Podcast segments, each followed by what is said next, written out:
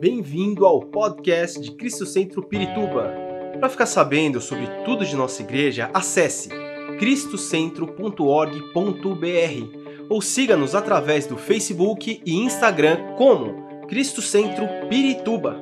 Você também pode ver essas e outras pregações no formato vídeo em YouTube barra Cristo Centro Pirituba Oficial. Seja bem-vindo à nossa casa apostólica. Eu quero falar com vocês essa noite sobre mentalidade transformada para um ano vitorioso. E todos os anos a gente vê né, as pessoas fazendo planos. Alguns planos assim começam no ano e já terminam no dia seguinte. Alguns começam no final de semana e terminam na segunda. Por exemplo, eu vou para a academia, na segunda, no sábado as pessoas falam na segunda, esse plano nem sempre é cumprido. Né? Mas a gente sempre tem essa ideia de que um tempo cronológico que se finda e que inicia um outro, a gente faz uma série de planos. E no momento que nós estamos vivendo, onde parece que todas as estruturas foram chacoalhadas, né? onde o nosso país assim está vivendo um momento extremamente tenso, difícil, e a gente fica pensando onde é que a gente se segura nessa história, né? A gente se segura na palavra de Deus, a gente se segura na casa do Senhor, né? A gente não vai confiar naquilo que um fala, que o outro fala, nós estamos baseados na palavra de Deus. E quando nós estamos baseados na palavra de Deus, a Bíblia fala que a nossa mente ela é transformada. O apóstolo Paulo fala no livro de eh, Romanos, né, que a nossa mente ela é transformada a partir do momento em que nós recebemos Jesus na nossa vida. O que, que isso quer dizer? Isso tem que significar que a partir do momento que nós recebemos Jesus, nós temos que colocar o que nós pensamos submetido àquilo que Jesus pensa a respeito. E muitas vezes nós estamos num exercício forçoso de fazer justamente o contrário. A gente quer que Jesus e o seu pensamento e a sua visão eterna, de alguma forma, se adeque àquilo que nós estamos pensando. É como se a gente falasse assim: Jesus, senta aí, deixa eu te explicar uma coisa. Você não está entendendo o que eu quero, o que eu quero falar. O senhor não está entendendo o que eu estou pensando. O senhor não está entendendo, entendendo o meu plano. E muitas vezes, inconscientemente, é isso que nós fazemos. E eu quero meditar sobre isso com vocês. E eu quero dar alguns aspectos que são importantes e que sinalizam uma mudança de mentalidade para que a gente tenha um ano vitorioso. Eu não vou usar um versículo ou uma passagem bíblica apenas, nós vamos andar por vários versículos, por várias passagens, mas a minha intenção aqui é provocar o mesmo choque que eu fui provocado quando Deus me levou essa palavra. E eu quero também que a sua mentalidade produza essa transformação, como a palavra do Senhor tem produzido na minha vida. Muito bem, eu, eu vou falar sobre três aspectos que nós podemos ter a nossa mente transformada. A primeira forma de você alcançar uma mente transformada é servindo alguém intencionalmente todos os dias. Vamos ler a palavra do Senhor. Lucas capítulo 22, do versículo 24 ao versículo 27, nos ensina a entender isso. Como é que a gente faz isso? Vamos ler. Surgiu também uma discussão entre eles acerca de qual deles era considerado o maior. Jesus lhes disse: Os reis das nações dominam sobre elas, e os que exercem autoridade sobre eles são chamados benfeitores. Mas vocês não serão assim. Pelo contrário, o maior entre vocês deverá ser como o mais jovem, e aquele que governa como o que serve. Pois, quem é maior, o que está à mesa ou o que serve? Não é o que está à mesa, mas eu estou entre vocês como quem serve. Jesus está mostrando aqui algumas coisas. A primeira das coisas que a gente aprende aqui se nós queremos ter uma mentalidade transformada para uma vida nova, é que serviço está acima de status. No reino de Deus, se você quer entender e pensar como reino, como o Senhor quer, para você ter uma vida vitoriosa, você precisa entender que servir as pessoas está acima do status ou da posição que você tem. É a palavra de Deus, quando você corre para Filipenses, ela vai dizer assim: olha, não faça nada das coisas que você faz por vaidade ou por qualquer ambição egoísta, mas considere os outros superiores a você mesmo. E aí diz assim: cada um não cuide só dos seus interesses, mas cuide do interesse do outro, como se fosse o seu próprio interesse. A mentalidade do reino, ela te provoca a pensar de uma forma contrária ao nosso nascimento pecaminoso, porque nós, quando nascemos, nascemos egoístas. E a gente aprende esse processo muito rápido, porque se a gente chora quando bebê, alguém rapidamente vem saciar a nossa fome. Se a gente tem alguma necessidade, frio ou fome, ou está sujo, né, a fralda está suja, alguma coisa aconteceu assim, a gente sabe que simplesmente ao chorar, alguém vai vir e vai cuidar da gente. E o que, que a gente precisa fazer? Quando nós estamos no reino de Deus, nós mudamos essa visão e nós procuramos entender qual é a necessidade de quem está perto de mim. E essa necessidade de quem está perto de mim deve ser a minha preocupação, porque assim eu alcanço o que Deus tem para mim no seu reino. Podem observar que a gente sempre começa assim: bom, esse ano eu preciso ser promovido. E aí você pensa assim: bom, como eu vou ser promovido? Ah, eu vou fazer uma série de coisas aí na empresa, vou me mostrar assim, é, vou tentar me colocar em evidência, vou fazer um curso, vou fazer isso, vou fazer aquilo e aquilo outro. Mas sabe como as pessoas querem? Sabe como você se destaca num determinado, numa determinada posição de trabalho. Eu me lembro muito bem quando eu trabalhava no, no departamento corporativo do TCE, que era uma divisão de, de, de, copiadoras digitais, essas coisas todas, eu trabalhava nessa área. O, o, o meu líder me chamou para me promover, dizendo assim: Eu vou te, vou, vou te promover porque você se mostrou a, a pessoa mais disposta a servir. E aí ele olhou assim para mim e disse assim: E talvez você não tenha, e de fato não tinha, o melhor currículo entre todos que estavam trabalhando lá. Mas eu tinha a maior disposição, porque eu me preocupava com o bom andamento de todo o departamento. E eu me preocupava se o desempenho de alguém que estava comigo não estava indo bem. E se aquilo não estava indo bem, por que, que não estava indo bem? Porque eu queria que ele fosse bem. Se nós queremos alcançar algo de Deus na nossa vida, se nós queremos ter um ano vitorioso diante do, do Senhor, o que nós precisamos trazer para a nossa cabeça em primeiro lugar, eu preciso servir. E eu preciso procurar pessoas para servir intencionalmente, ainda que isso me provoque sensações que eu não estou muito acostumado a lidar, por exemplo nós precisamos buscar alguém para servir.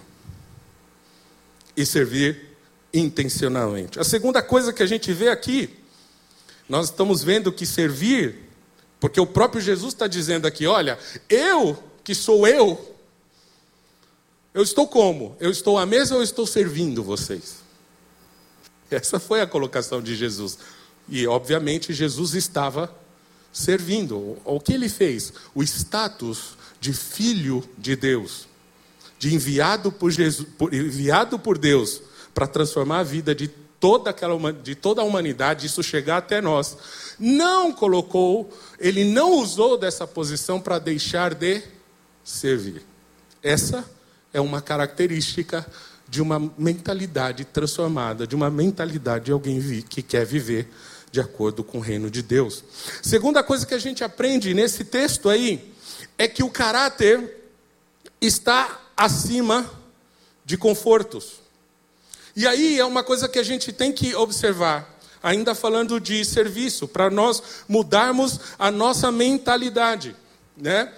É, Existem pessoas, e vocês sabem, e cada vez isso se multiplica, e até o que nós estamos vendo hoje no nosso país é que as pessoas fazem mal porque elas são más.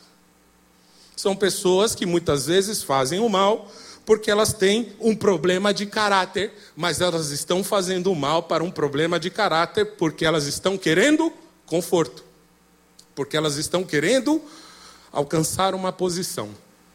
Quantas e quantas vezes nós vemos pessoas usando de outras pessoas para poder chegar numa determinada posição, entendendo que o, aquele, esse é meu ano, e eu vou chegar na posição que eu quero, e eu vou, não importa se eu tenho que passar por cima de um, duas, dez, vinte pessoas, eu ligo o meu tratorzão e vou embora, porque eu preciso alcançar aquilo que eu tracei.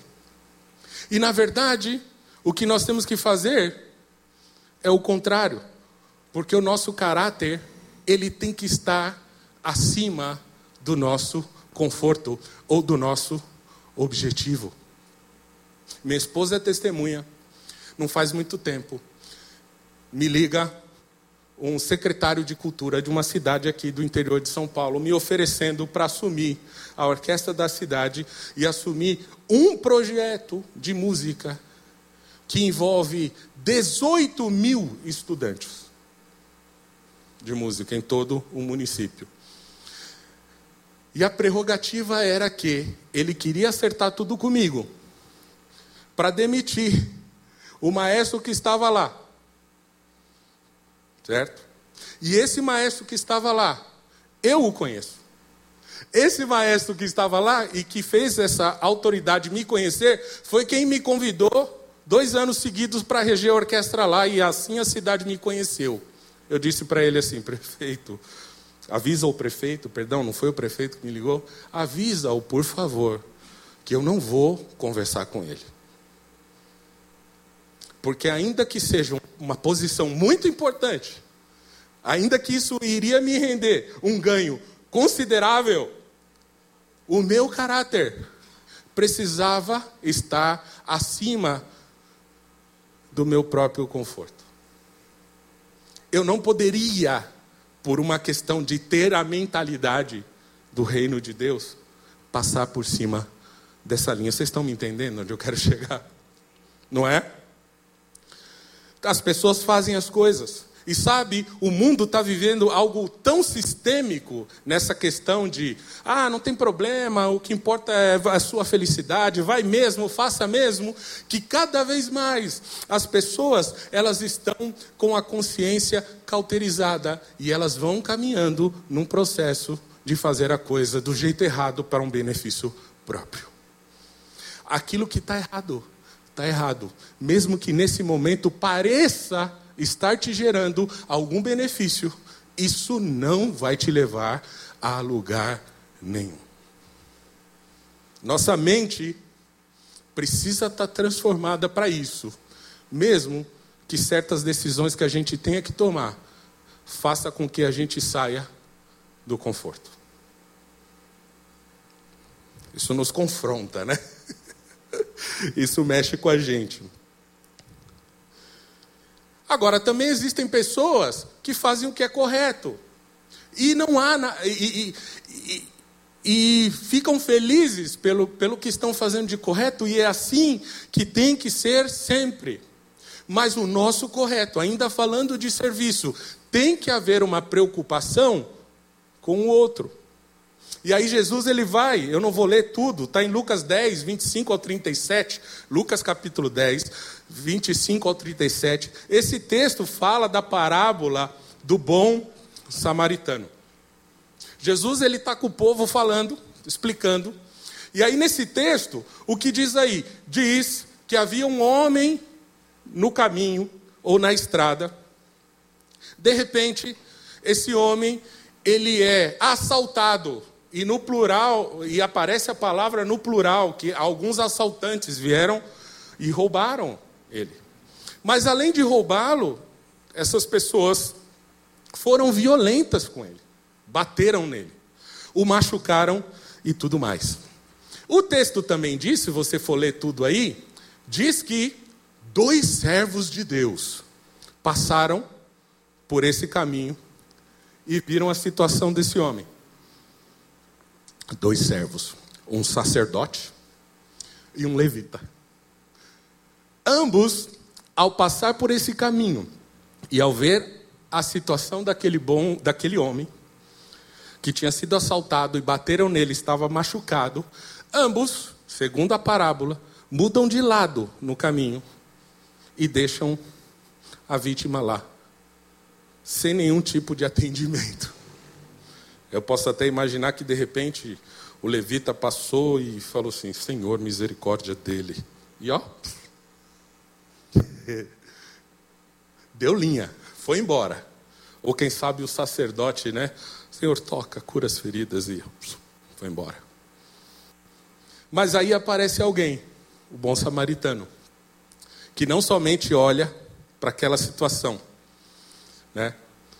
Mas trata de curar aquelas feridas, de amenizar aquela dor, amenizar aquele problema, não é?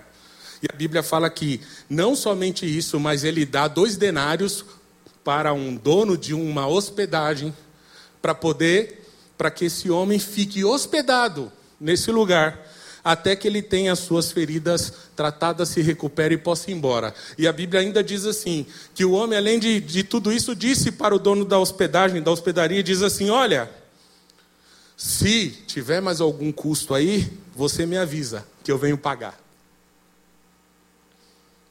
Nós estamos falando do serviço à luz da palavra, né? É o que é, é como Jesus termina falando isso. Né? Qual desses três você acha que foi o próximo do homem que caiu nas mãos dos assaltantes? E eles responderam: aquele que teve misericórdia. E o que Jesus responde depois? Vai e façam a mesma coisa. O que Jesus estava dizendo? Para uma vida próspera, abençoada, vitoriosa, de acordo com os padrões do meu reino, serviço vem em primeiro lugar. E caráter se manifesta quando você abre mão das suas coisas, do seu conforto, para abençoar alguém. Eu posso dar um exemplo para vocês. Alguns anos atrás, e tenho várias testemunhas aqui, não somente a minha esposa.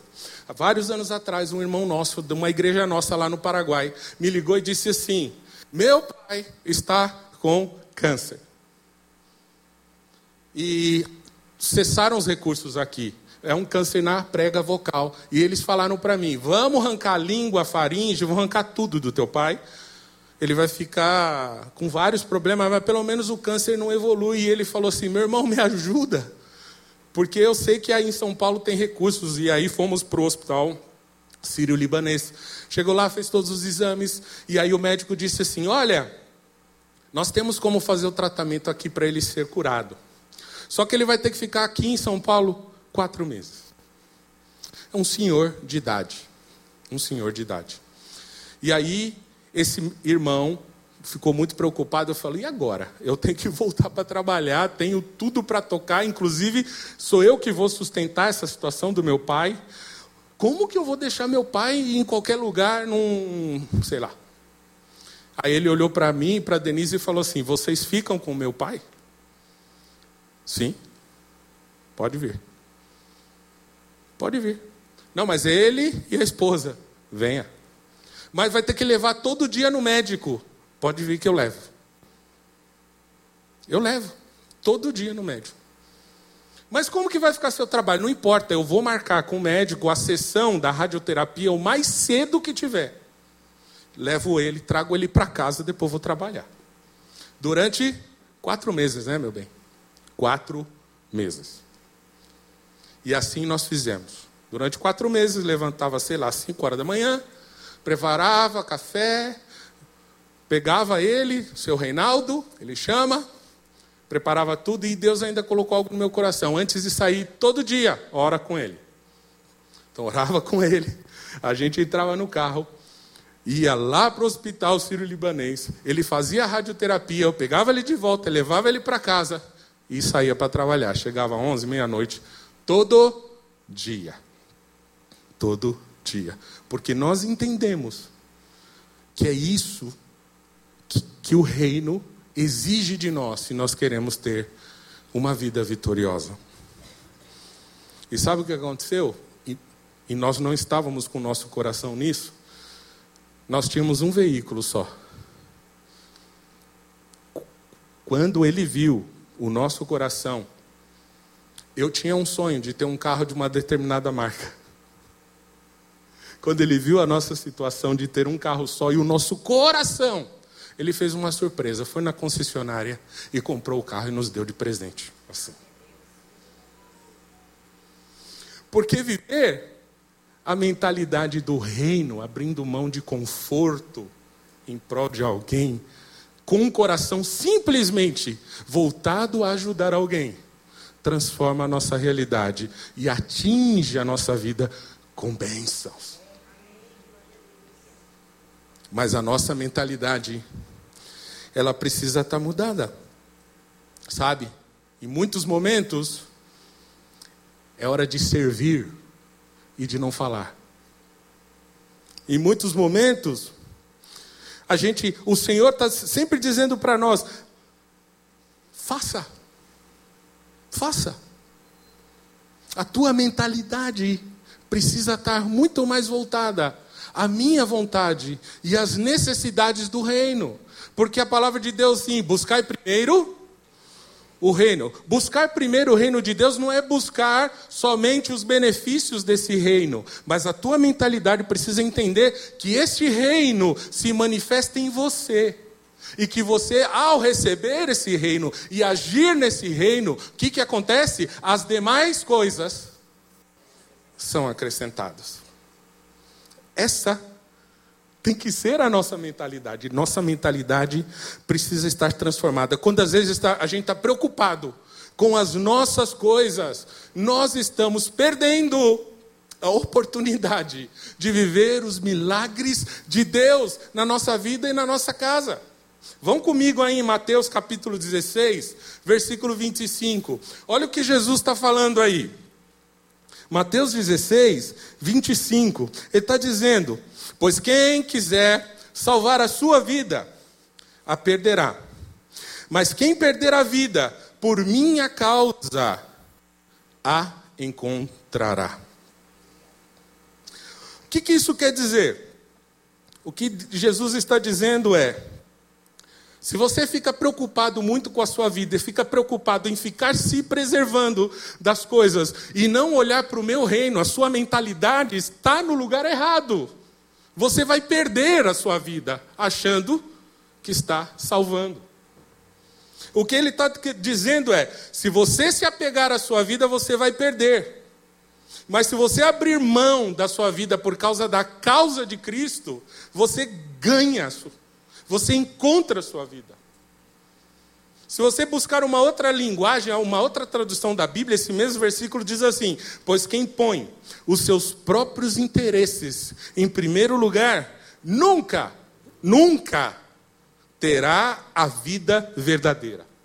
Mas quem esquece a si mesmo por minha causa, terá a vida verdadeira. Mentalidade do reino. Você quer ter vitória?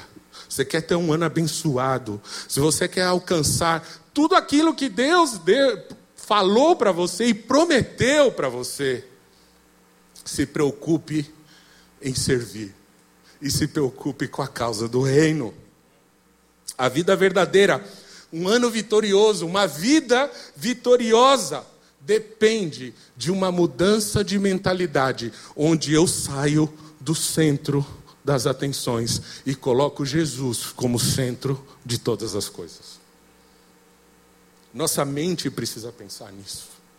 Quantas vezes nós estamos servindo a Jesus e somos requisitados num momento em que não estava previsto o nosso serviço na igreja. Por exemplo, vou dar um exemplo. Você foi escalado para qualquer coisa, porque você serve na igreja. Então você, ah, bom, bom, domingo agora, domingo é o quê? Dia 15? Domingo, dia 15, minha folga. Oh, glória! Vou tirar folga do serviço, vou tirar folga dos irmãos, folga de Jesus e nem vou na igreja. Olha, Nada contra quem. Não é isso a questão, né?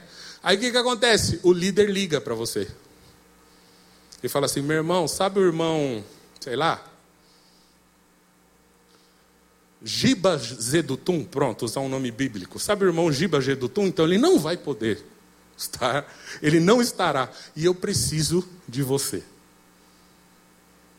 E aí, quando a gente vem, muitas vezes a gente não vem com o coração de estar aqui.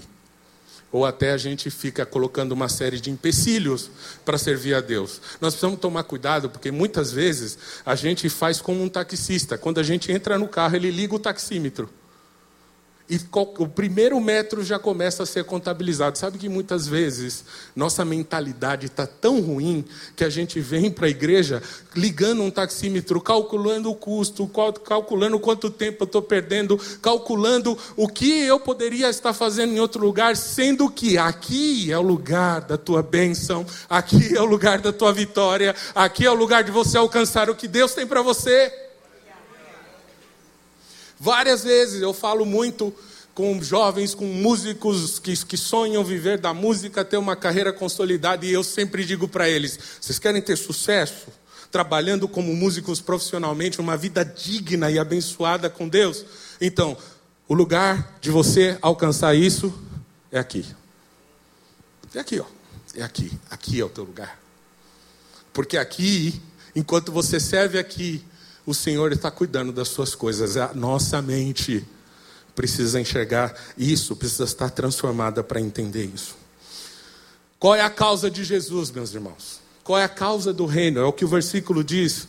Quem perder a vida por a minha causa, a causa é servir o outro.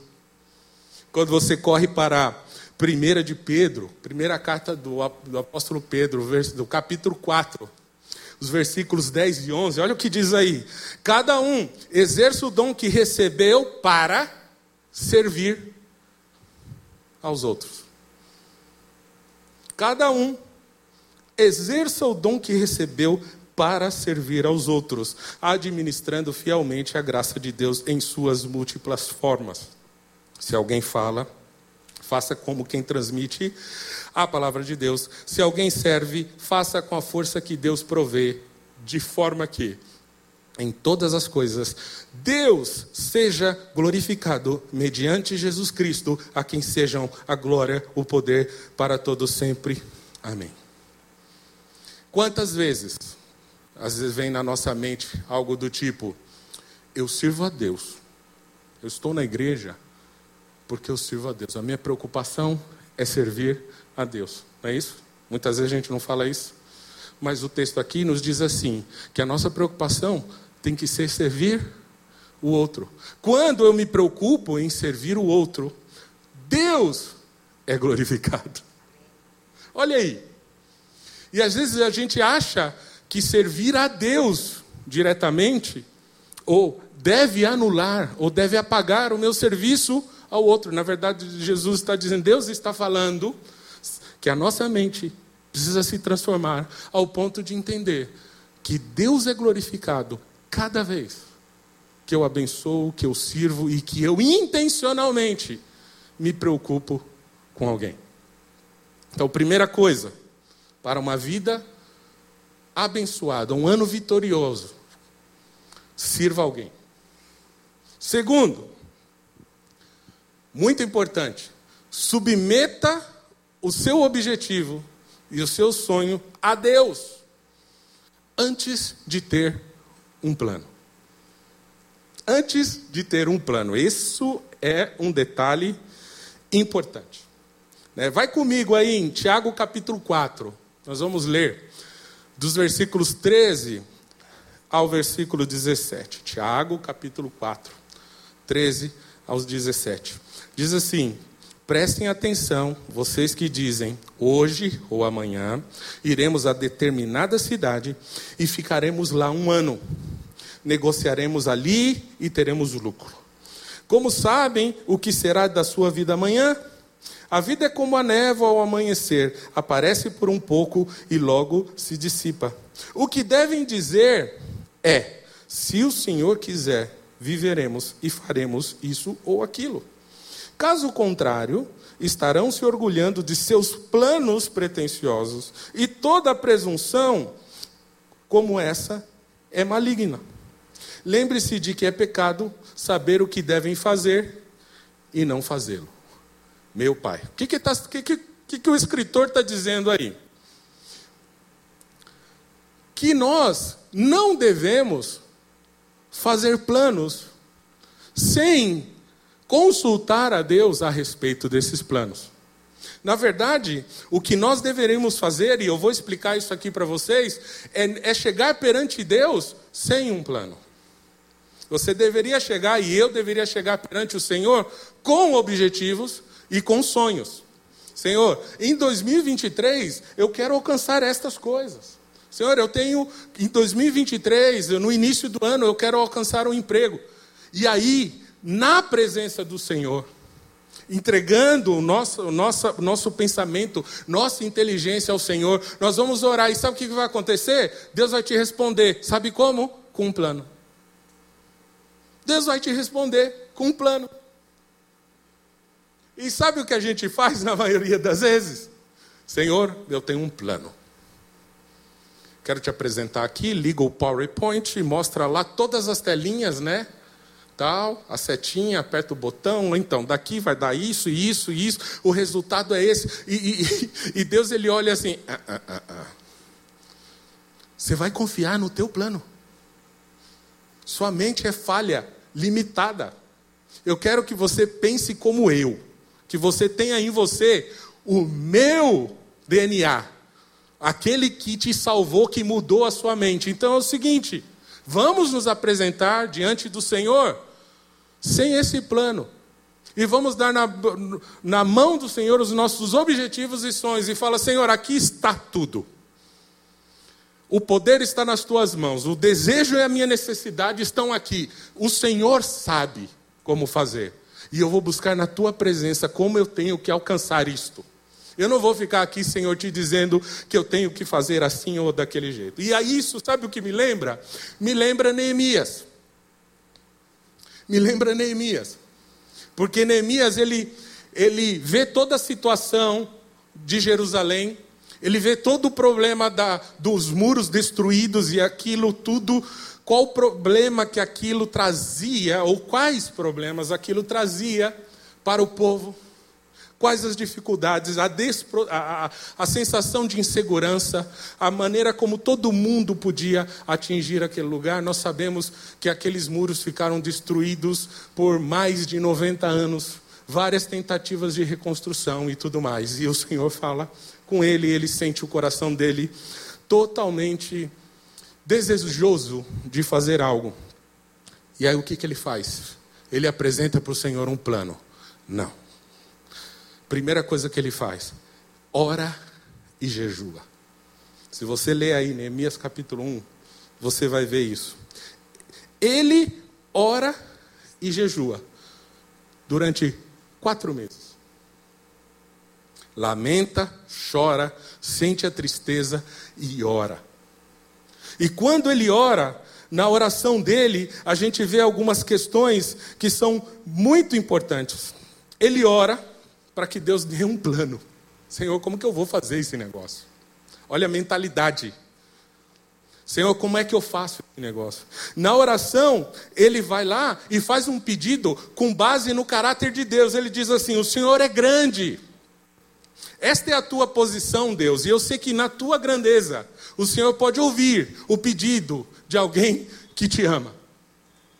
Depois ele fala: Deus, tu és temível porque ele sabe o tamanho do poder de Deus. Então ele está dizendo: Senhor, tu és grande e temível e cumpre as suas promessas. Eu estou pedindo para quem pode me dar.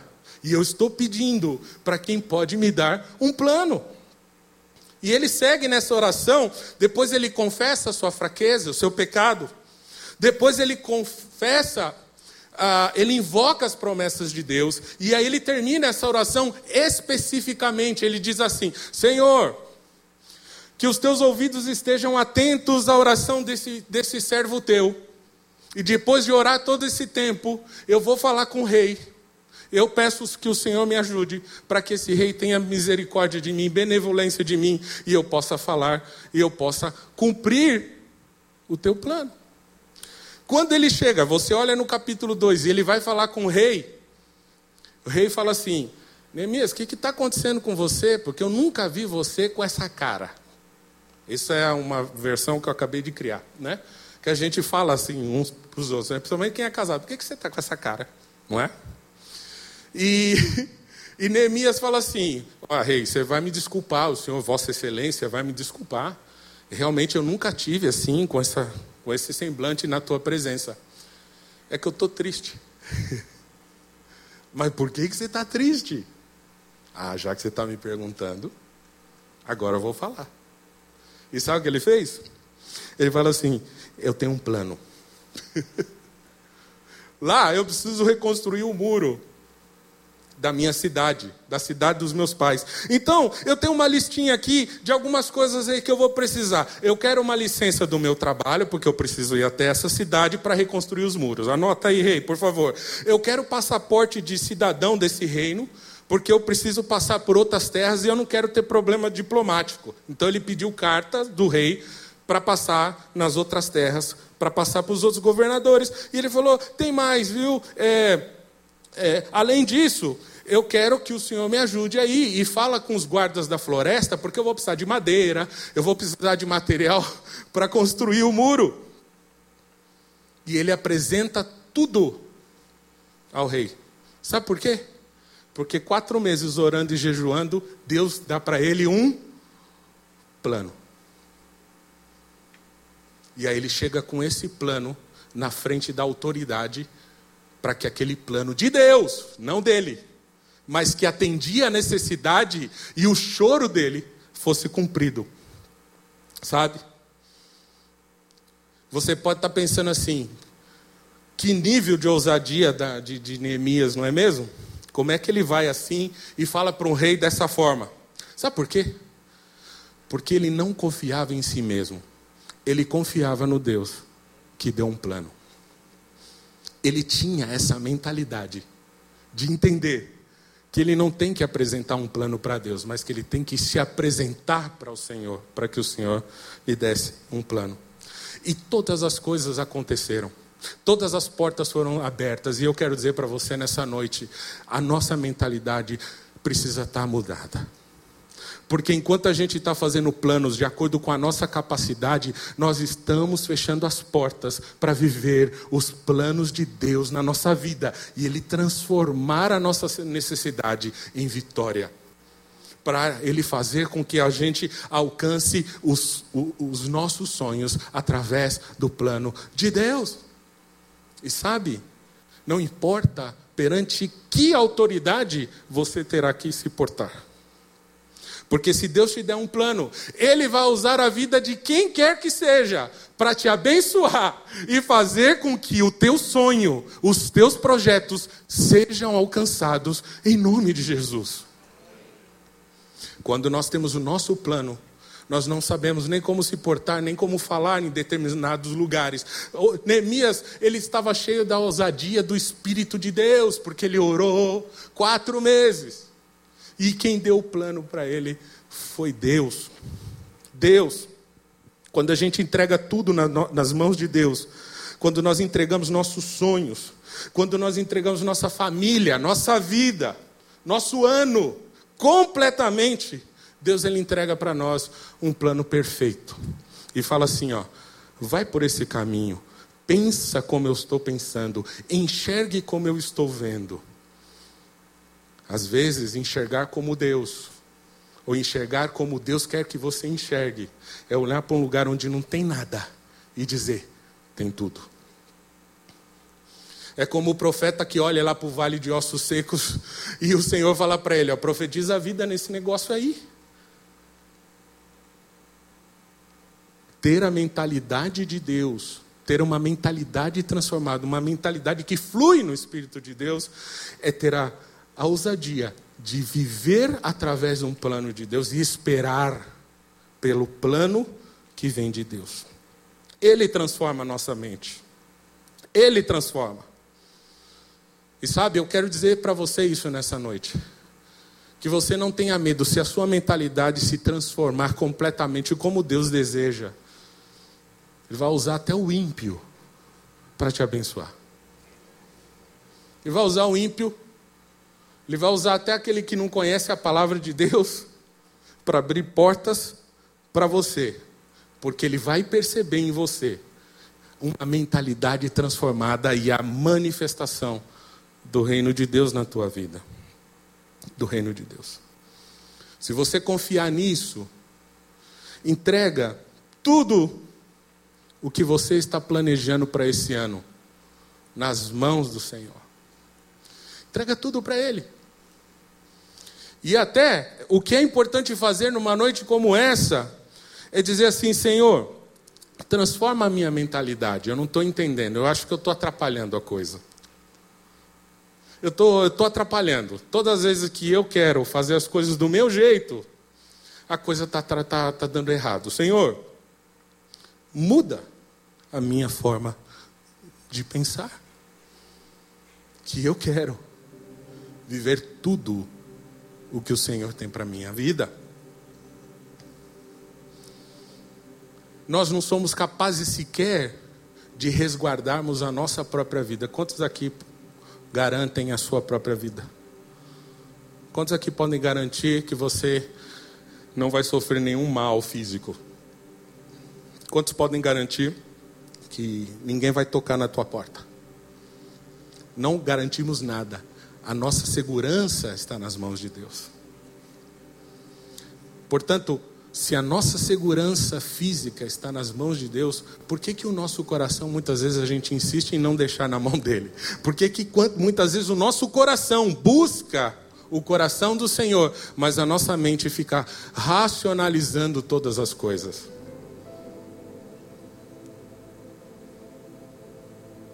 Não é? Ah, eu quero tantas transformações. Eu quero, eu quero alcançar tanta coisa nesse ano que eu eu já tomei uma série de decisões, já fiz uma série de planos, eu vou fazer assim, assim, assim, assim, assim. E a pergunta nessa noite que o Senhor faz para nós é: Você me consultou? nós já conversamos a respeito? Você me deu a oportunidade de te mostrar o que eu quero para você? Você já me deu a oportunidade para que, eu, que eu te mostre quais os planos que eu tenho? Porque eu sim sei que planos que tenho para vocês, não é o que diz o Senhor? A profecia em Isaías? Nós precisamos. Deus ele tem uma mentalidade infinita, uma capacidade infinita. E todas as vezes que nós estamos pensando com a nossa capacidade limitada, quando nós trazemos as coisas para as nossas mãos, nós estamos dizendo assim para Deus: Eu não confio nessa tua capacidade infinita, eu vou na minha mesmo. Eu vou na minha mesmo. E nós precisamos mudar essa mentalidade, servindo, servindo o outro, servindo o reino, mas nós precisamos pedir, Senhor, muda completamente a forma como eu penso muda a minha mentalidade. E nessa noite eu quero orar com vocês. Esperamos que esta mensagem tenha te inspirado e sido uma resposta de Deus para a sua vida. Quer saber mais sobre Cristo Centro Pirituba? Siga-nos nas redes sociais no Facebook, Instagram e YouTube, ou visite nosso site em cristocentro.org.br.